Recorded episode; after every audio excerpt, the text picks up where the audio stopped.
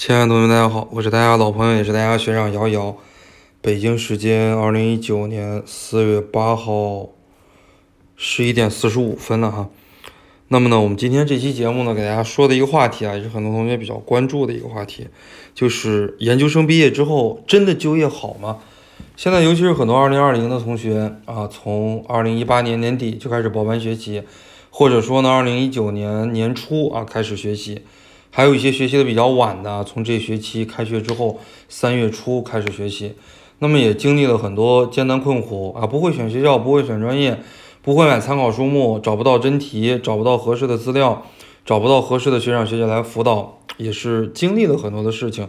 在中途的话呢，也看到其他人，啊，大三不考研，天天像过年，去找工作，去赚钱啊，也经历过很多诱惑吧。包括家长也在说啊，你这个这么大的姑娘了，对吧？人家都结婚了啊，人家谁谁谁啊，像你这么大的时候，对吧？人家都生孩子了，呃，都已经工作赚了多少钱了啊？人家工作几年之后，人家都买房了，怎么怎么怎么样？嗯，身边也有各种诱惑，各种声音吧。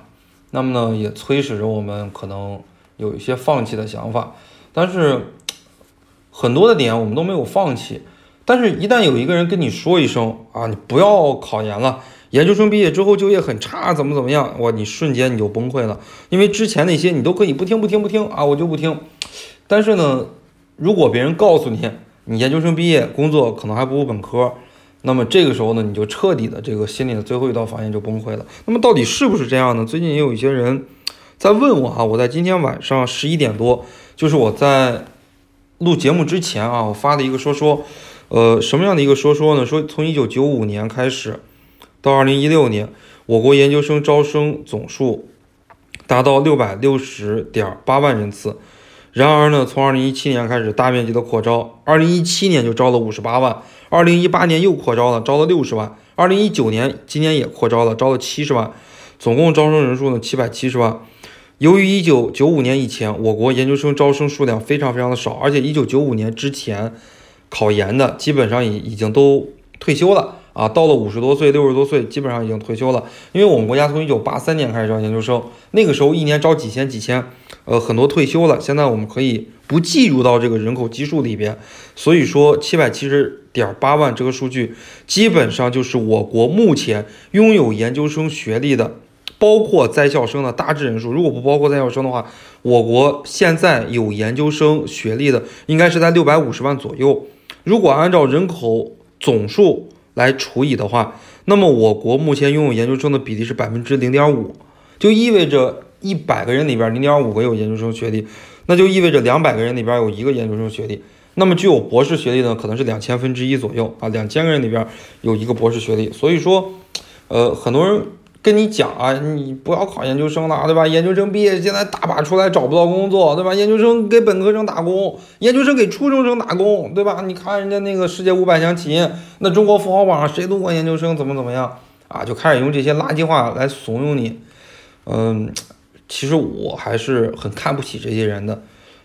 但凡说读书无用啊，但凡说读研无用的，那我估摸着他都没读过书，读书都不好，都没有读过研究生。对吧？他如果真正是研究生毕业，真正接受过高等教育，真正接受过博士的教育的话，他不会得出这种观点的。因为我从来就没有得出这个观点。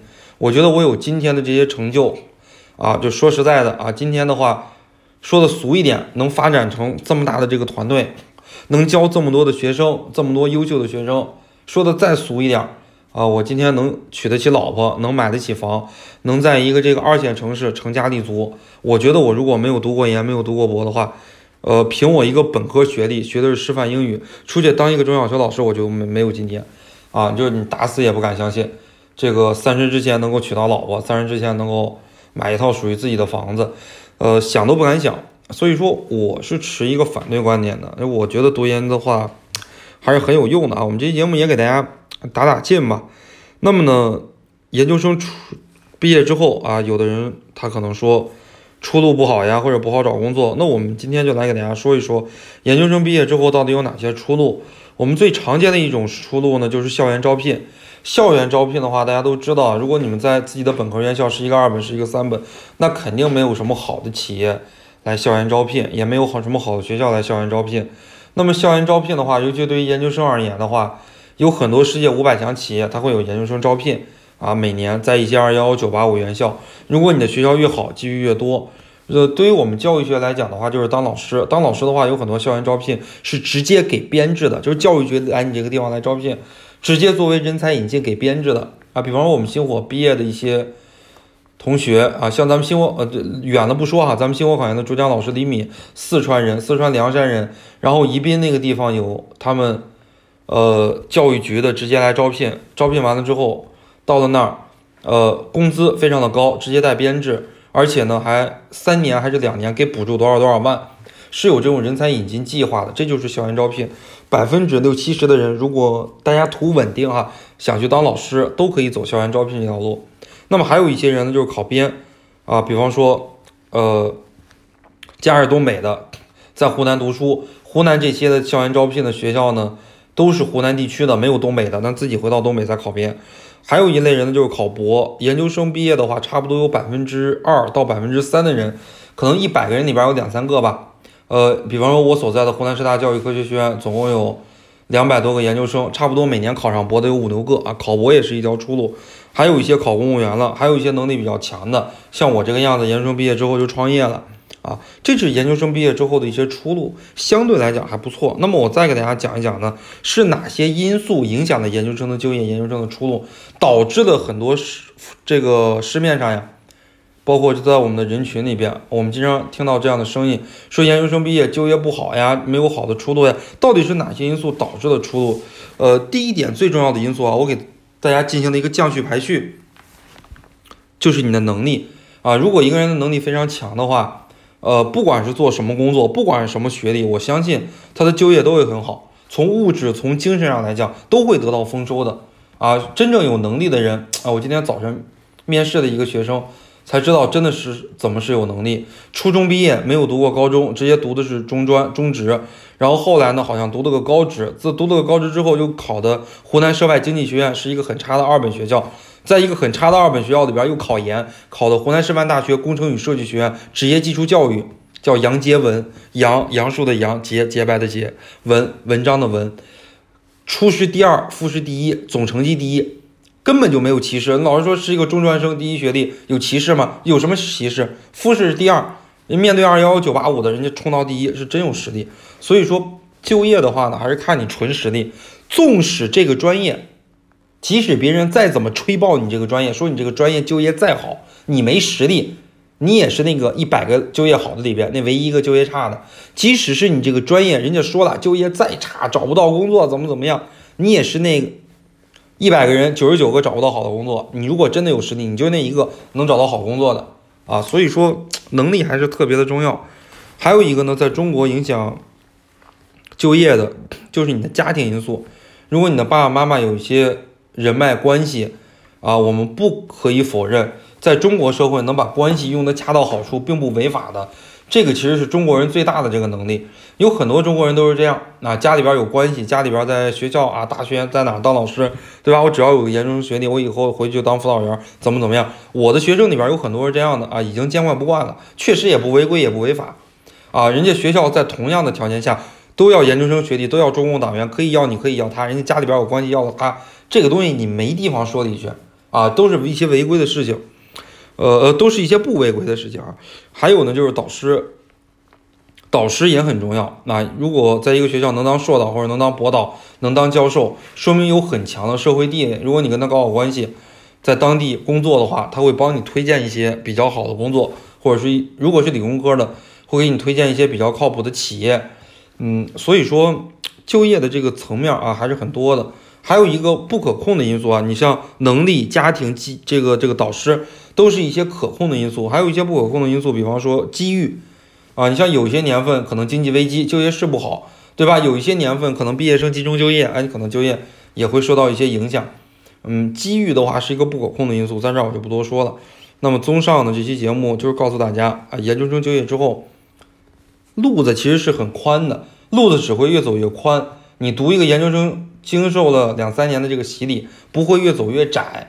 最后呢，我给大家讲两个故事。一个故事的话呢是，呃，星火的一个老师的家长有一次来找我，四十多岁，湖南湘西人。然后呢，我就就我就觉得真没什么文化，初中还没毕业，就是一张嘴就不拉不拉，就没有什么素质和教养。但是呢，他最后说了一句话，我对他好刮目相看。我说你有小孩吗？他说有啊。有小孩学习好吗？小孩学习不好啊。最后他说了一句话，他说以后读大学读研，我会花尽我所有的钱，哪怕我帮他买，我也帮他买一个学历。啊，就一张口就是非常土豪，对吧？非常没素质的这句话。但是仔细想一想，真的是对。我说你为什么有这样的感悟呢？他说像姚博士一样，你读的研，读的博，你认识的人都不一样。我不管你学的好不好，你接触到的人，你根本就不一样了。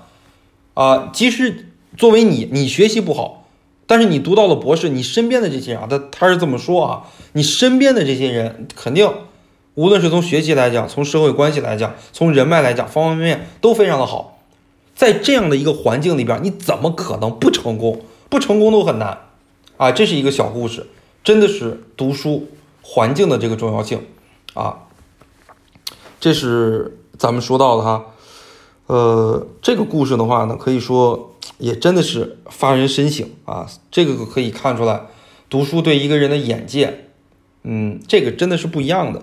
可能短时间之内，读研和不读研工资差距集中就是集中体现在三百或者五百，读了研一个月工资四千，不读研三千五，呃，可能短时间内体现在这个，但是长时间之后，确实十年、五年之后，一差距一下就拉开了。你像我们同学，大学毕业啊，今年已经六七年了，我们大学入学已经超过十年了，真的就是我们班当时只有两个人读研，一个是我考上湖南师大。一个是另外一个学生考上浙江师大，啊，还后来好像还有一个考上河海大学的，就是读了研之后，很多年之后就是再相聚，呃，但我不能夸自己说好吧，就是整个人的气质是不一样的。那些没读过研的，尤其是女生，很多都生了两个孩子了，现在就是全职在家带孩子，就是工作的话也不是很好找，就是在机构里边教教英语，很多都是这样的一个情况。所以说，从这两个故事吧。跟大家讲一下，一个方面是眼界不一样，读研和不读研；另外一个方面呢，就是长久的发展，读研和不读研是真的不一样的。好了，我们这期节目呢也非常发发人深省的一期节目啊，大家如果有什么问题的话，可以在下边留言啊，跟我再探讨。我们下一期节目再见，希望我的声音可以陪着大家一起度过考研最艰难的岁月。